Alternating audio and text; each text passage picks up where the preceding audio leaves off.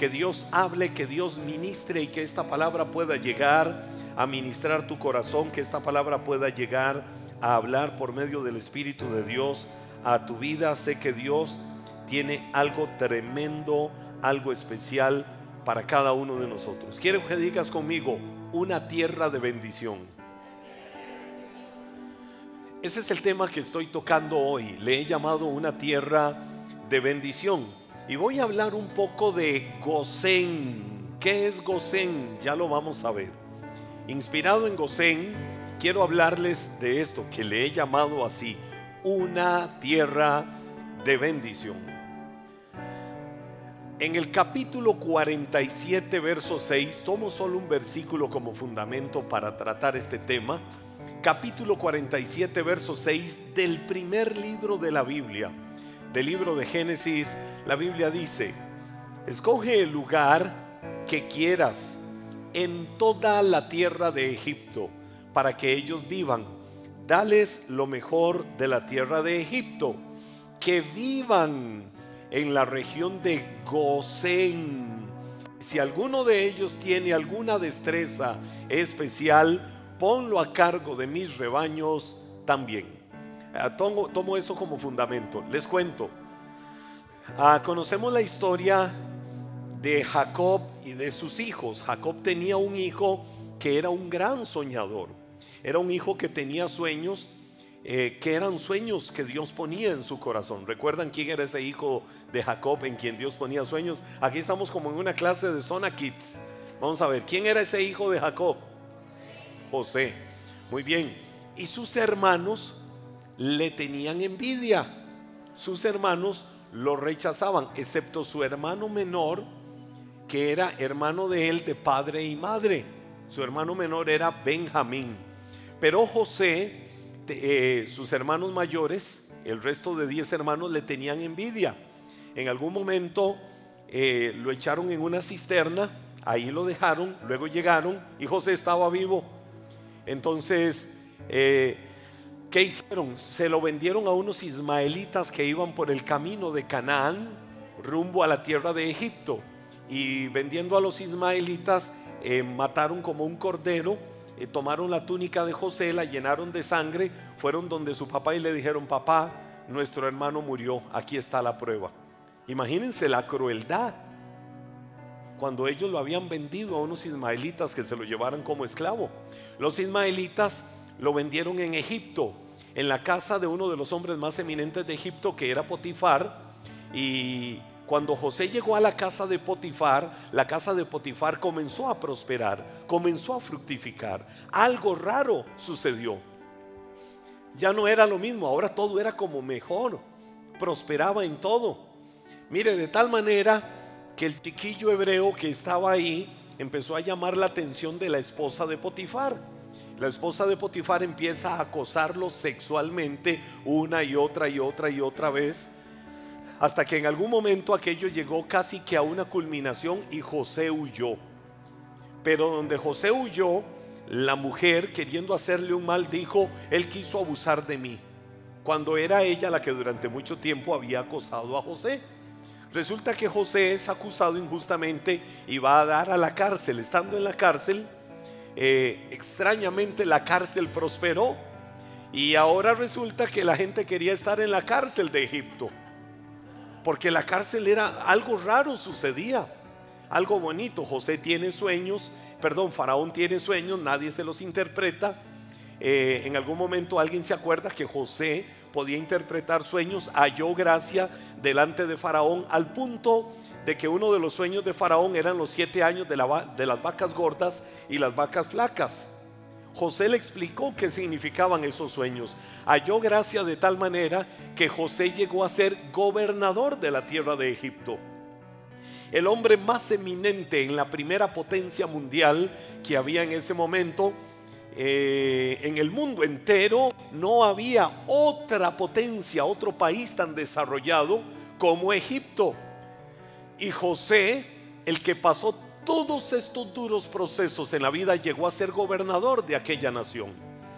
A la vuelta del tiempo, cuando vinieron los años de vacas flacas, desde la tierra de Canaán llegan sus hermanos a buscar alimento porque estaban muriendo de hambre. ¿Saben quién los reconoció? José. Y ahí conocemos mucho de la historia, no voy a entrar en detalles. Eh, luego José les ordena, sin identificarse ni decirles que él era su hermano, les pide que traigan a toda su familia. Y trajeron a su papá a la tierra de Egipto. Cuando estaban sus hermanos en algún momento con José, José se revela, les dice la verdad y les dice, yo soy el gobernador de Egipto, el hombre más eminente en aquella nación. Uno de los sueños que de adolescente José había tenido era que habían 11 estrellas, ¿recuerdan? ¿Qué hacían esas 11 estrellas? Estaban inclinadas hacia otra estrella. José como gobernador de Egipto, sus hermanos sin saber que era José, los tenía a todos inclinados a los pies de él. Se empiezan a cumplir los sueños que Dios había dado cuando él era un adolescente. Y José se muestra a ellos, les da regalos, ellos no entendían por qué José les daba regalos. Y José les dice en un momento, yo soy José, a quien ustedes vendieron, yo soy su hermano. Todos se asustaron ahora sí, este nos va a matar. ¿Qué fue lo que José les dijo? No, no se equivoquen. Lo que ustedes hicieron de maldad contra mí, wow, lo que ustedes hicieron malo contra mí, Dios lo cambió para cumplir un maravilloso propósito con eso. Un corazón lleno de odio, de rencor, de amargura, nunca hubiera entendido los propósitos que Dios tenía ahí. Pero José entendió que todo lo malo que él había vivido en la vida era un, era un proceso que Dios estaba permitiendo para honrarlo y que él pudiera también salvar y rescatar a su familia. Su familia viene a Egipto, el faraón le dice a José, y aquí es donde vengo, faraón le dice a José lo que acabamos de leer escoge el lugar que quieras en toda la tierra de Egipto para que viva tu familia. Es más, le dijo, dales lo mejor de la tierra de Egipto. ¿Qué le dijo Faraón a José? Dale a tu familia lo mejor de la tierra de Egipto dales lo mejor de la tierra de Egipto. Resulta que había una tierra casi virgen donde nadie vivía, que tenía algunas particularidades que ya vamos a ver. Esa tierra se llamaba Gosén, la tierra más fértil de todo Egipto. Ubicada junto al delta del río Nilo, no muy lejos de la desembocadura del río Nilo, en el mar Mediterráneo. Y le voy a contar algo. El río Nilo es el río más largo del mundo. El río Nilo recorre más de nueve países. Es el río que tiene una particularidad única en el mundo. Recorre de sur a norte, desde el centro de África hasta el norte en el mar Mediterráneo. Recorre nueve países. El país que más recorre el río Nilo es Egipto. Egipto es un país donde el 90% del país es desierto. Es un país de unos 100 millones de habitantes, les estoy hablando de hoy, de unos 100 millones de habitantes y también el 90% de los habitantes de Egipto viven en torno al río Nilo. En aquel tiempo la historia no era muy diferente. La mayoría de la gente vivía en torno al río Nilo, pero había una zona hermosa, fértil, había una zona especial como reservada. Nadie vivía ahí, no se sabe por qué pero fue la tierra en la que José fue a vivir. Y el mismo faraón le dijo, llévate a tu familia a habitar ahí. Que vayan y que vivan en la tierra de Gosén. Y ahí prosperen y ahí se, se multipliquen. Te voy a decir algo. Nosotros estamos en este mundo, pero no somos de este mundo. Cuando digo no somos de este mundo, la Biblia enseña que no somos ciudadanos de esta tierra, somos ciudadanos de la patria celestial. Pero mientras en el cuerpo estemos en este mundo, hay una tierra de Gosén que Dios quiere que la habites todos los días de tu vida. Una tierra de bendición, una tierra de prosperidad, una tierra de fructificación, una tierra donde todo lo que hagas sea fructificado, donde todo lo que hagas sea bendecido, donde todo lo que hagas siempre lleve el sello de la bendición de Dios. ¿Por qué? Porque aunque estamos en el Egipto del mundo, aunque habitamos en esta tierra, Dios ha separado a sus hijos. No digo separados del mundo en cuanto a ustedes no se junten conmigo. No, no me refiero a eso. Separados del mundo en el sentido de que si eres hijo de Dios, eres la preciosa niña de los ojos de Dios y Dios tiene especial cuidado con tu vida para prosperarte, guardarte y fructificarte en todo lo que hagas y emprendas en la vida. Ahora, así es. Uh. Wow, qué lindo.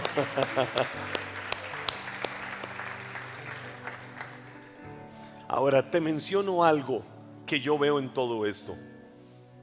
Una tierra de bendición es una tierra protegida. Dilo conmigo, una tierra de bendición es una tierra protegida. Número uno, número uno es una tierra protegida. Gosén, ¿quiénes habitaban en Gosén? Ah, pregunta, ¿quiénes habitaban? Voy otra vez con Zona Kids. ¿Quiénes habitaban en Gosén? el pueblo de Israel. Recuerdan que Jacob fue a quien Dios le cambió el nombre. El nombre Jacob significa ladrón, usurpador, el que el que suplanta. Solo imagínese Jacob en la escuela cuando la niña pasaba lista y decía, ladroncito, usurpador, suplantador, y aquel niñito llamado Jacob decía, presente niña. Imagínense la estigma, la marca que ese niño tenía. Dios en algún momento le cambió la historia y dijo, Él no nació para ser un ladrón, Él no nació para ser un suplantador, Él no nació para ser una desgracia en esta vida. Y la Biblia habla de cómo Jacob tuvo una batalla con Dios y Dios le dijo, te cambio el nombre, desde aquí ya no será tu nombre más Jacob, tu nombre será Israel.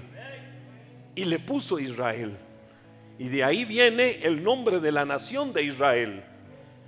Y sus doce hijos, los doce hijos de Jacob, eh, representan las doce tribus de Israel con la que la nación luego empezó a extenderse. Ahora, cuando ya ellos están en Gosén, ¿qué particularidades empiezan a darse en la tierra de Gosén? Ya les dije, punto número uno, Gosén es una tierra protegida era la tierra más próspera de todo Egipto. La Biblia dice en Génesis 47, verso 27, mientras tanto, el pueblo de Israel se estableció en la región de Gosén. Allí adquirieron propiedades y fueron prósperos y la población creció con rapidez, dice la Biblia. Ahora, ¿cómo llegaron ellos a Egipto? Con las manos vacías. ¿Por qué llegaron ellos a Egipto? Porque estaban pereciendo de hambre. ¿Por qué llegaron ellos en la condición en la que llegaron? El mundo estaba en los siete años de las vacas flacas. Había una sequía terrible. Los campos no producían. Había ruina. Pero te voy a decir algo. Cuando hay condiciones así, cuando hay condiciones contrarias. Las condiciones contrarias nunca pueden condicionar la actitud de tu corazón, porque aunque se haya levantado algo en la misma naturaleza contrario, porque aunque se haya levantado alguna situación adversa, eso no puede condicionar tu actitud, porque la actitud tuya tiene que ser la de confianza. Dios a pesar de esta crisis, Dios a pesar de esta adversidad, Dios a pesar de que las situaciones en el mundo, las situaciones en la familia, las situaciones en el trabajo, las situaciones en muchas áreas de mi vida están siendo contrarias, yo sé que tú nunca nos vas a desamparar y algún maravilloso propósito vas a cumplir a través de esto. Y eso fue lo que sucedió. Eso fue lo que se dio en el pueblo de Israel. De tal manera que, mire, llegaron a buscar comida para no morirse de hambre. Jamás pensaron que iban a habitar en aquella nación, pero iban a habitar en una tierra próspera, llamada Gosén, en una tierra de bendición. De tal manera empezaron a prosperar que compraban una y otra y otra y otra propiedad. Los que llegaron con las manos vacías, te voy a decir algo, la bendición de Dios es la que prospera y nunca añade tristeza, nunca añade dolor. Cuando caminas en la bendición de Dios, la bendición de Dios es la que te hace fructificar, la bendición de Dios es la que te abre puertas, la bendición de Dios es la que ensancha el territorio de tu productividad porque caminas con la bendición de Dios. El río Nilo provocaba algo en la geografía de Gosén. ¿Qué provocaba? Que Gosén estuviera totalmente separada del resto de Egipto. Entonces, ¿qué pasa? Que aunque habitaban en Egipto, aunque habitaban en aquella nación, estaban totalmente separados de la vida de Egipto, de las costumbres paganas de Egipto, estaban totalmente separados. Y el río Nilo era el que provocaba eso. Ellos estaban en otra región productiva, próspera y bendecida. El resto de los habitantes de Egipto habitaban en Memphis y en otros lugares cerca de, de, de Gosén, pero totalmente separados. Hasta ese detalle cuidó Dios para ellos. Hasta ese detalle Dios lo trazó anticipadamente para que cuando ellos estuvieran en esa tierra, no estuvieran mezclados con las costumbres de los egipcios, sino que hubiera una tierra para ellos. Es lo mismo que le sucede a todo aquel que ha nacido no de carne ni de sangre, sino que ha nacido del Espíritu de Dios, lavado con la preciosa sangre que Cristo derramó en la cruz del Calvario. Dios seleccionó una vida bendita para cada uno, para que en esa tierra, separado de cualquier cosa, prosperes y fructifiques porque el plan de Dios es darte vida y vida en abundancia en este mundo. Ese es el plan de Dios. Hay un río de bendición que Dios ha puesto para separarte y guardarte de lo malo. Toma esa palabra y créela. Hay un río de bendición que Dios ha puesto para separarte y para guardarte de todo lo malo. Y también yo creo que puedes estar seguro que Dios, que Dios te ha hecho, Dios te ha hecho habitar en una tierra de bendición si caminas bajo la cobertura de Él. Dios ha preparado esa tierra. Ahora, mire qué lindo esto. Wow, cuando yo veo Gosén, los niños en ella estaban seguros. Ah, le voy a decir algo. Enfoquémonos un momento ya en la realidad. ¿Quién se atrevería hoy a decir, mandé a mi niño de 8 o 9 años a hacer un mandado? ¿Y a dónde lo mandó a hacer un mandado? Allá, aquel barrio donde siempre hay patrullas en cada esquina vigilando porque balas van, balas vienen, etcétera, etcétera. ¿Quién se va a atrever a eso? Las situaciones que en el mundo hoy en día se dan han generado un tipo de temor y muchas situaciones por las que se genera también un ambiente de más protección a los hijos. Dice la Biblia Génesis capítulo 50 verso 8 y ya les digo por qué. José llevó a los de su propia casa y a sus hermanos y a los de sus casas, pero dejó en la tierra de Gosén a quien a los niños pequeños y a los rebaños y a las manadas. ¿Qué fue lo que pasó? Murió Jacob, murió Israel. Y estando en vida, Jacob le dijo a José, el día que yo muera, hay una tumba que me está esperando en la tierra de Canaán, es decir, en Israel. Y quiero que mis restos, cuando yo muera, los depositen en mi tierra, los lleven hasta Israel. Su papá murió, y cuando su papá murió, José le dijo al faraón, mi papá ha muerto y yo le hice una promesa. Faraón le dijo, vete a la tierra de Canaán y sepulten los restos de tu padre allá. Prepararon toda una comitiva de guardianes egipcios, se fue toda la familia de los adultos y a quien dejaron en la tierra de Gosén, dejaron a los niños, dejaron los rebaños, dejaron las manadas en la tierra de Gosén. ¿Podían atreverse a eso? Claro que sí, podían atreverse. ¿Por qué? Porque había una cobertura y había una protección especial sobre la tierra de Gosén, de tal manera que estaban seguros que a los niños nada les iba a pasar. Hoy sabemos que los niños son el blanco perfecto del enemigo. Hoy nuestra sociedad ha cambiado radicalmente. Hoy nuestra sociedad ha entrado en una guerra en una guerra donde a lo malo se le llama bueno y a lo bueno se le llama malo. en donde se quiere hablar lo bueno, se quiere instruir, se quiere enseñar sobre lo bueno y ahora resulta que para la sociedad lo bueno es retrógrado, lo bueno es malo, lo bueno no se puede ni mencionar. Ahora sucede cualquier cantidad de cosas en el mundo de tal manera que ya no se sabe ni por dónde empieza ni por dónde termina el mismo alfabeto. porque el mundo ha cambiado. ¿Y cuál es el blanco de una sociedad que está inyectando, que está impregnando antivalores? ¿Cuál es el blanco? Nuestros niños. Porque es a los que les interesa adoctrinar, es a los que les interesa enseñar, es a los que les interesa que vayan creciendo llamando a lo malo bueno y a lo bueno malo. A personas como nosotros yo estoy en mi segunda juventud. Yo no sé si hay alguien más que diga yo estoy en mi segunda juventud. Para los que estamos en la segunda juventud, ¿qué les importamos? ¿Qué les vamos a importar nosotros? Pero si les interesa a nuestros niños, si les interesa traer antivalores, inyectar, impregnar en la vida de nuestros niños cosas muy diferentes. Mire, aquí está, aquí está Doña Luz, allá atrás, allá está mi mamá. Y cuando nosotros crecíamos, en nuestra niñez, habían una lista de códigos y reglas en los hogares que había que respetar. No estaban escritas en papel.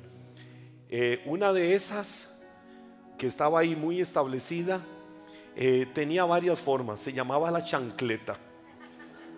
Entonces, si la levantaban de una manera, cuídese. Si la levantaban de otra manera, oh, oh, cuidado. Habían otras que se llamaban las miradas. Intente algo, lo volvían a ver, ya sabe lo que le están diciendo con la mirada.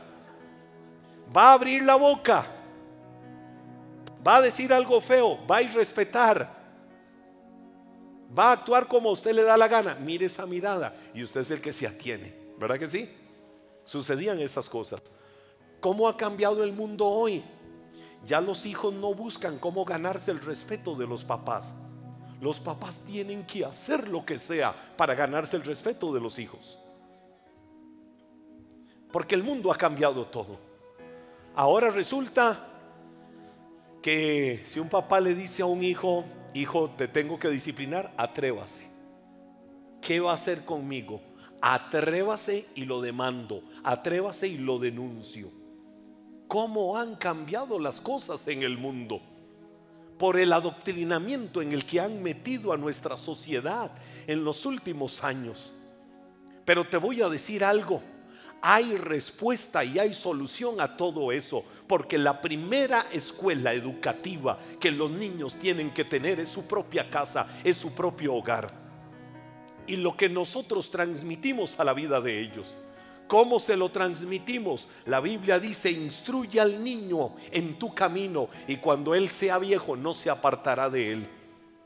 Si el niño ve que papá y mamá crecen en el temor de Dios, si el niño ve que papá y mamá, a pesar de sus errores, de su imperfección, de su humanidad y de tantas otras cosas, pero procuran caminar en el temor de Dios, los niños crecen y desarrollan muchos patrones de conducta a través de la imitación. Ellos van a querer imitar lo que papá y mamá hacen, o lo que papá hace, o lo que mamá hace. Porque muchas veces puede haber un desbalance. Hoy nuestros hijos son el blanco perfecto del enemigo. El mejor lugar donde tus hijos pueden estar es en la casa de Dios. El mejor lugar donde los hijos pueden estar es en el gocén que has establecido para que ahí los valores crezcan espirituales y en todo sentido sobre sus vidas. No pongas a tus hijos en las manos de Egipto.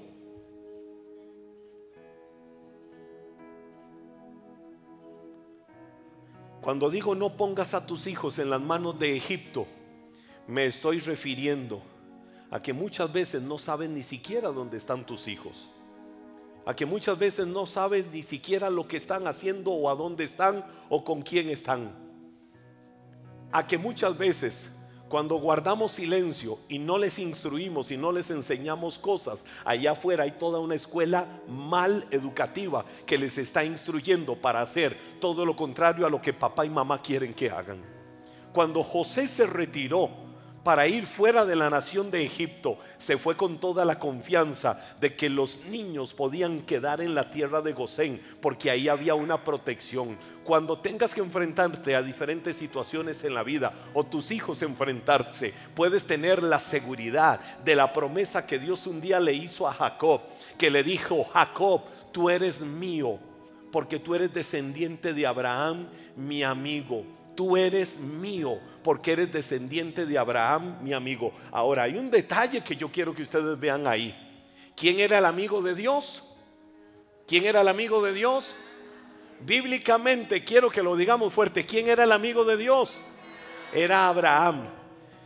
Y el Señor le dijo a Jacob, tú eres mío, tú me perteneces, porque eres descendiente de Abraham, mi amigo. Abraham era el abuelo de Jacob.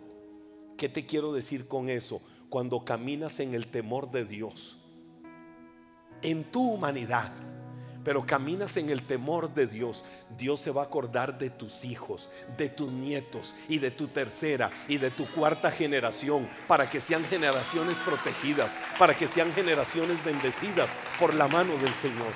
Y Dios nos va a cuidar. Yo estoy seguro que la protección de Dios está sobre sus hijos también, como lo estuvo sobre la tierra de Gosén. Se puede levantar el enemigo como un río. Se pueden levantar adversarios contra tu vida, que la mano del Señor estará sobre tu vida para guardarte y cuidarte. Dice, ¿y por qué te lo digo? Pasaron los años, pasaron muchos años y sucedió algo. Vinieron las plagas de Egipto. ¿A dónde habitaba Israel? En la tierra de Gosén, pero estaba en Egipto, símbolo del mundo. Vinieron las plagas sobre Egipto. Pero mira lo que la Biblia dice en el libro de Éxodo capítulo 8, versos 22 y 23. Pero esta vez haré una excepción con la región de Gosén. Aquí está hablando Dios a través de Moisés.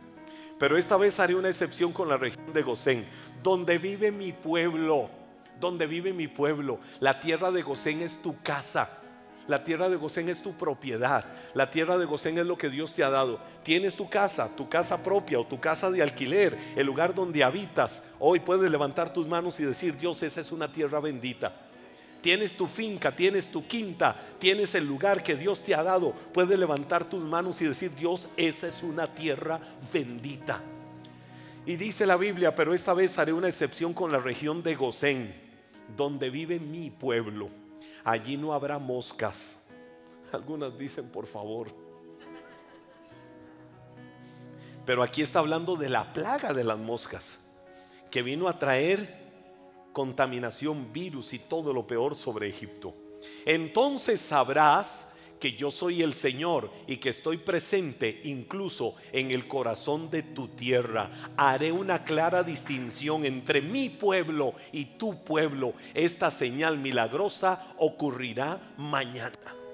A través de Moisés el Señor viene y le dice al duro corazón del faraón de Egipto, viene una plaga de moscas sobre tu tierra, pero voy a hacer una excepción.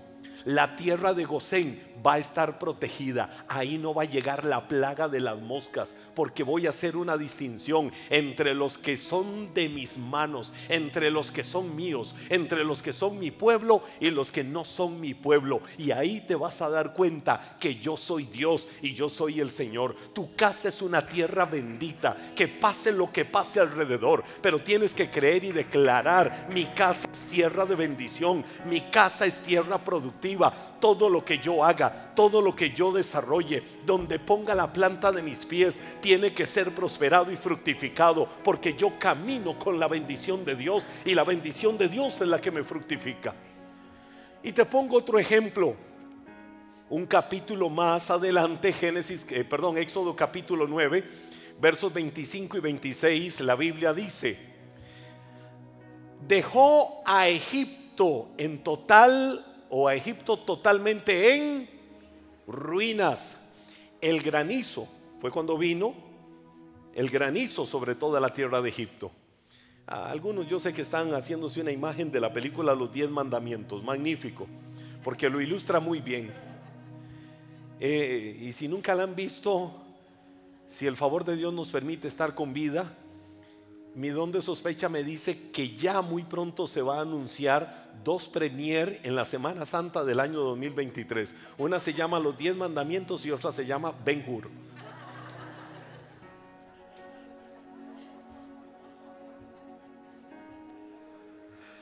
Bueno, yo Ben Hur todos los años la veo. Dejó Egipto totalmente en ruinas. El granizo destruyó todo lo que había en campo abierto. Personas, animales y plantas por igual. Hasta los árboles quedaron destrozados. El único lugar donde no cayó granizo fue en la casa de los miembros de Iglesia Maná.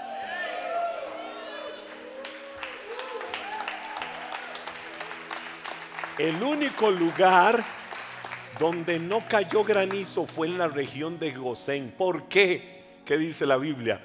Donde vivía el pueblo de Israel, es decir, el pueblo escogido, el pueblo de Dios. Y la Biblia nos enseña que somos el Israel espiritual, somos el olivo injertado, somos la amada de Dios, su iglesia, sus hijos, y por eso Dios tiene cuidado de tu vida. Y Dios te guarda y Dios te protege en todo tiempo. Ahora, esa es la bendición sobre Gosén. Voy rápido, voy rápido con lo que sigue. Punto número dos, el problema. Ya te dije, punto número uno, una tierra de bendición es una tierra protegida. ¿Está protegida Gosén, sí o no?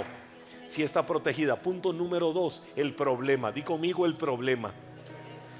Ahora, ¿cuál es el problema? Israel, a la vuelta de los años, comenzó a desobedecer y empezaron a brincarse la cerca.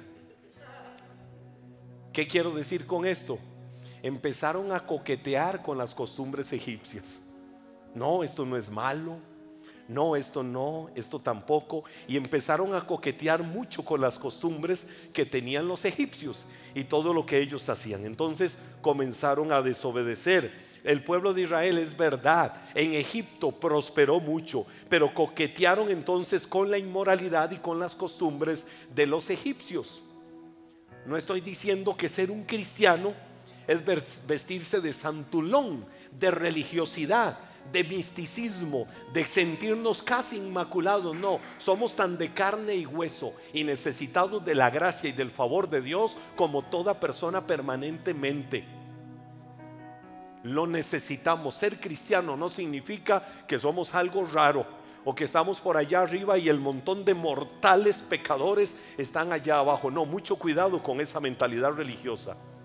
Lo que hace la diferencia es que has conocido la gracia de Dios y la gracia de Dios es la que te sostiene y la gracia de Dios es la que te sustenta y la gracia de Dios es la que te lleva siempre en triunfo en Cristo Jesús.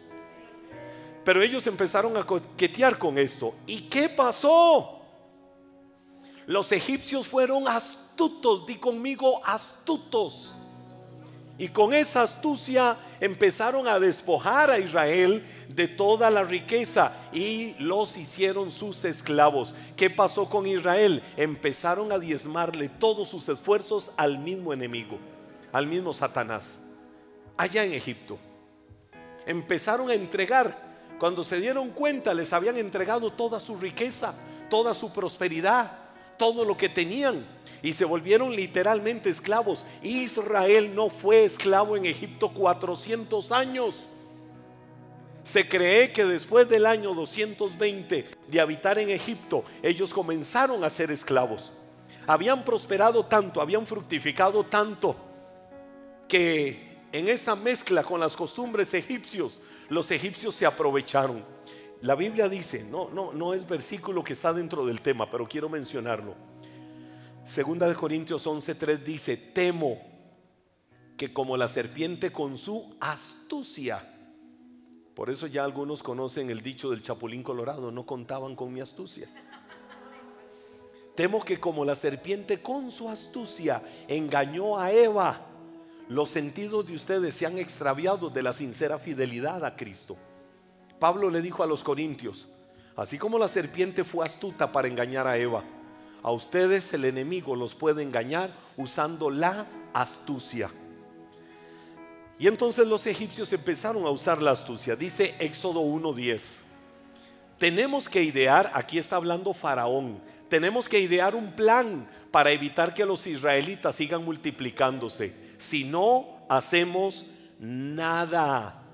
Entonces, si estalla una guerra, se aliarán con nuestros enemigos, pelearán contra nosotros y luego se escaparán del reino y nos van a dejar en miseria y en ruina y se van a robar todo lo de la tierra de Egipto. Faraón dijo, tenemos que ser astutos, no podemos dejar que esta gente siga prosperando, no podemos dejar que esta gente siga fructificando, no podemos dejar que a esta gente le siga yendo bien. Y entonces de qué se aprovecharon? De que los israelitas a veces se sentían israelitas y a veces se sentían egipcios. Un día, un día como hijos de Dios, otro día como hijos de Egipto. Entonces coqueteaban con ese estilo de vida. ¿Qué fue lo que sucedió? Que el enemigo aprovechó esa puerta abierta para empezar a esclavizarlos. Y la mente cautiva del mundo y el materialismo y las artimañas que el enemigo usa para despojar a alguien de la prosperidad, muchas veces la persona ni cuenta se da. ¿En qué momento se me fue toda mi prosperidad? ¿En qué momento hice este negocio? ¿En qué momento me involucré en esto? ¿En qué momento tomé una decisión como yo quise tomarla y no como fuera la voluntad de Dios? Y así fue como Israel empezó a caer en ruina. ¿Qué fue lo que ellos empezaron a hacer? Ellos estaban sembrando en una tierra extraña. Dice Éxodo 1:11, por lo tanto, los egipcios esclavizaron a los de Israel. ¿Se acuerda que eran muy prósperos, muy fructíferos?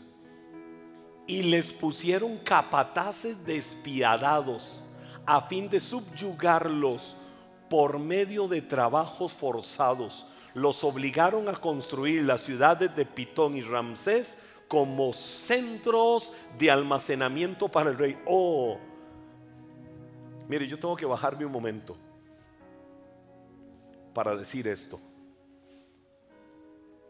Los metieron en tal dimensión de esclavitud. Los sometieron a tal esclavitud.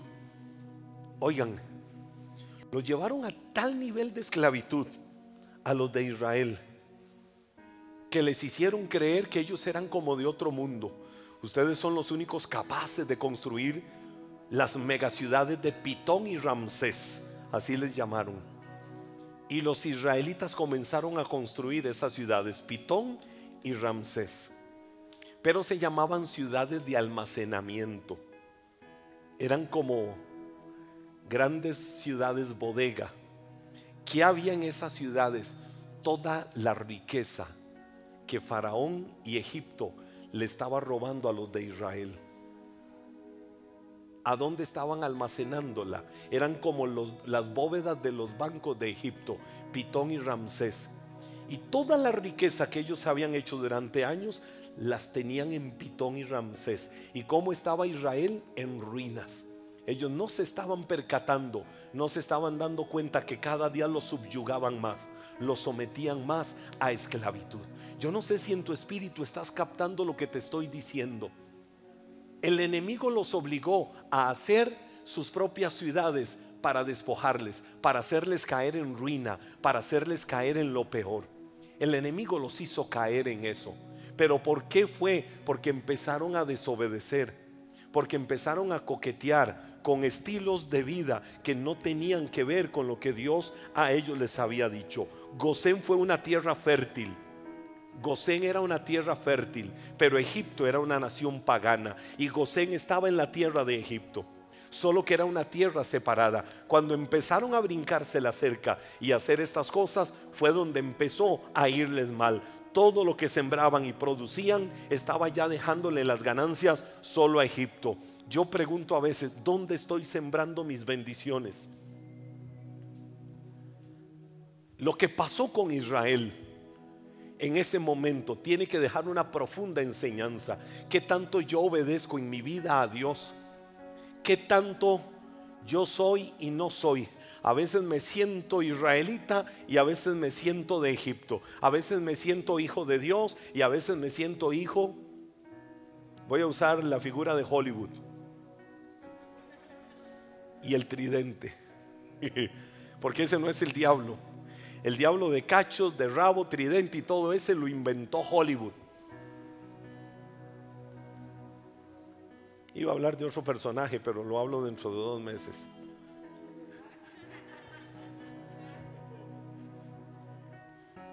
Punto número tres, y con esto termino. La solución. Di conmigo la solución. ¿Cuál fue la solución? Volverse a Dios. Dile al que está a tu lado, hay que volverse a Dios.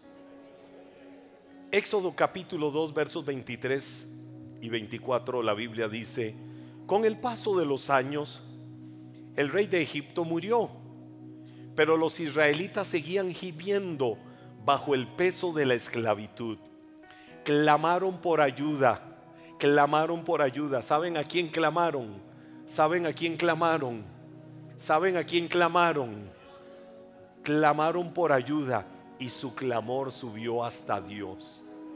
Cuando hay un corazón contrito y humillado, cuando hay un corazón hecho pedazos, cuando hay un Leo Campos que se humilla bajo la poderosa mano de Dios, ese clamor llega hasta el cielo. Y el Señor dice, wow, te estaba esperando, te estaba esperando para agarrarte y abrazarte y decirte, eres la preciosa niña de mis ojos, eres a quien yo he creado con un propósito lindo y maravilloso. Y dice la Biblia, sigamos leyendo, quien oyó sus gemidos y se acordó del pacto que había hecho con Abraham, Isaac y Jacob.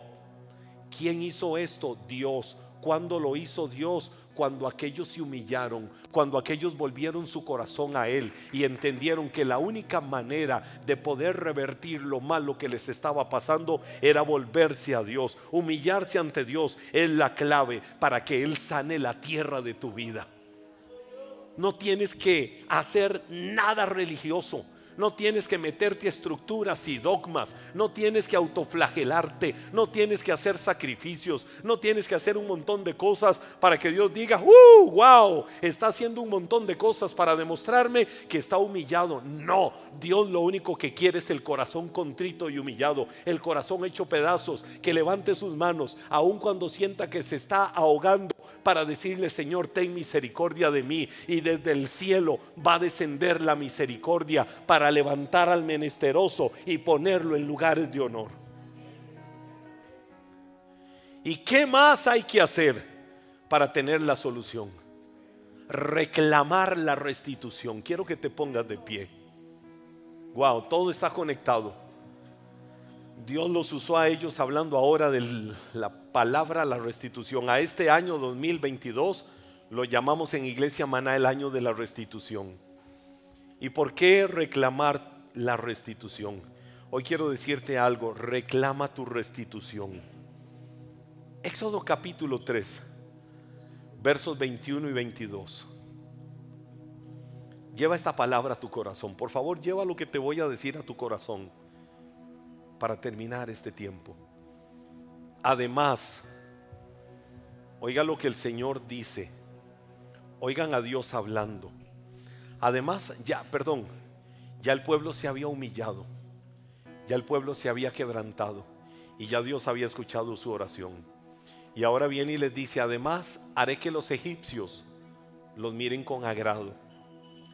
Les darán obsequios cuando salgan, de modo que no se irán con las manos vacías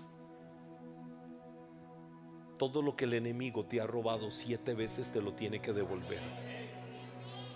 Toda mujer israelita pedirá a sus vecinas egipcias y a las mujeres extranjeras que vivan con ellas toda clase de objetos de plata y de oro y prendas costosas. Con estos vestirás a sus hijos e hijas. Así despojarán a los egipcios de sus riquezas. Ahora, te voy a decir algo.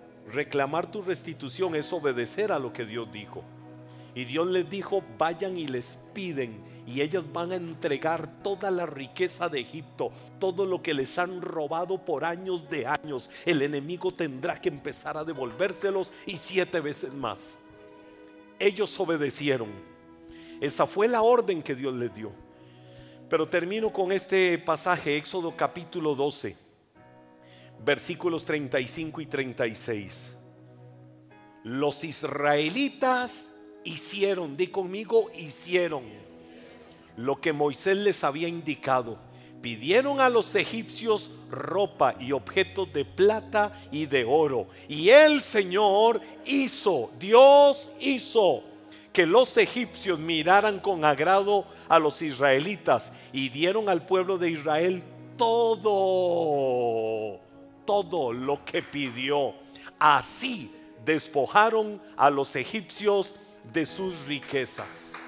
Es decir, actuaron conforme a la orden y los egipcios empezaron a devolver los cientos de años de salarios caídos los cientos de años de todo lo que les estaban robando, los años que ellos habían llevado toda la riqueza de ellos a almacenarla en Pitón y Ramsés. Cuando hay un corazón que se humilla delante de Dios, ahí es donde empieza la tierra de restitución, ahí es donde empieza la tierra de bendición. Lo que necesitaron ellos fue volverse a Dios, porque ellos eran tierra bendita, ellos eran escogidos por Dios. Eres un hijo, eres una hija de Dios. Camina conforme al plan de Dios trazado para tu vida. Y la puerta de la restitución se abre porque se abre para que vengan cosas grandes de parte del Señor a tu vida. Yo lo creo y es la palabra que con fundamento sólido en la roca inamovible de los siglos que es Cristo se establece en esta noche para tu vida.